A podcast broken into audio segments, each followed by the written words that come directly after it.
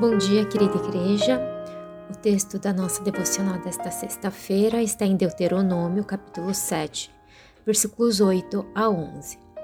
Mas foi porque o Senhor os amou e por causa do juramento que fez aos seus antepassados. Por isso ele os tirou com mão poderosa e os redimiu da terra da escravidão, do poder do Faraó, rei do Egito Saibam, portanto, que o Senhor, o seu Deus, é Deus. Ele é o Deus fiel, que mantém a aliança e a bondade por mil gerações daqueles que o amam e obedecem aos seus mandamentos. Mas àqueles que o desprezam, retribuirá com destruição. Ele não demora em retribuir àqueles que o desprezam. Obedeçam, pois, à lei, isto é, aos decretos e às ordenanças que hoje ordeno a vocês. O versículo 8 do nosso texto de hoje conclui a ideia dos versículos 6 e 7, onde vemos Moisés dizer aos israelitas que eles são povo escolhido para ser povo do Senhor, versículo 6, e que a escolha e o amor de Deus por eles não foram determinados por alguma condição meritória. Ao contrário, embora fossem o menor de todos os povos, versículo 7, o Senhor os escolheu por seu exclusivo amor e por sua exclusiva graça, versículo 8. Vemos, portanto, novamente a ênfase na correlação entre a identidade do povo e o chamado para a obediência. E esta questão é fundamental também para nós hoje, como discípulos de Cristo.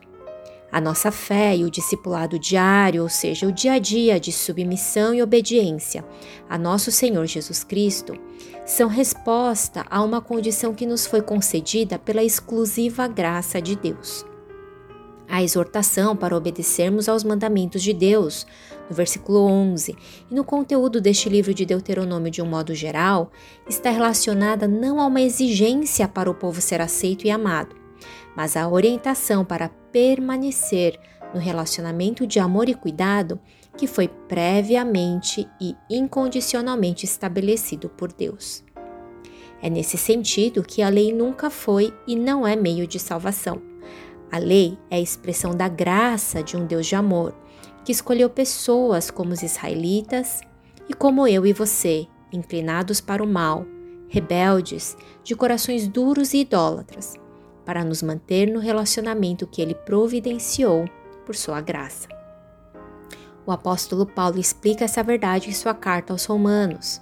Assim, ao mesmo tempo em que não foi mediante a lei que Abraão e sua descendência receberam a promessa, mas pela fé, Romanos 4, a lei também é santa e o mandamento é santo, justo e bom, Romanos 7, 12.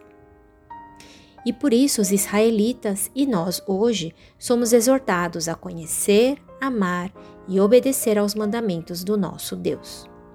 E nós os cumprimos porque amamos o Senhor porque desejamos agradar àquele que nos amou primeiro, que nos escolheu apesar de nós mesmos.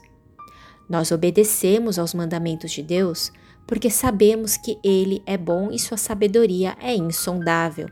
Então, confiamos em Suas palavras e ordenanças, pois elas nos conduzem e nos mantêm no caminho da vida, na presença do Pai.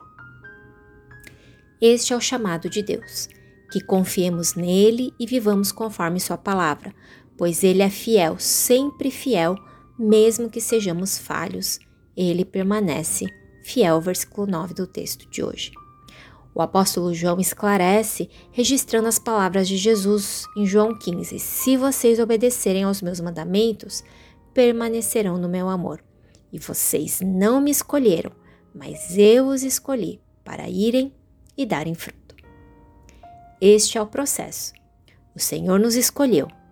Ele firmou a aliança conosco por sua exclusiva graça e ele é fiel. Ele providenciou acesso à sua presença pagando altíssimo preço, a vida de seu próprio filho, simplesmente porque nos amou.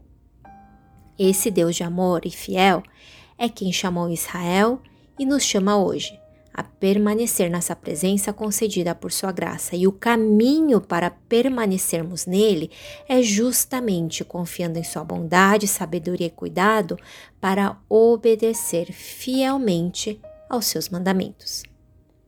Que o Senhor renove nossa fé e nossa confiança nesta manhã por meio dessa lembrança de que fomos escolhidos, amados e chamados por Sua graça e que respondamos hoje, todos os dias da nossa vida, confiando, obedecendo e permanecendo em Suas palavras de vida.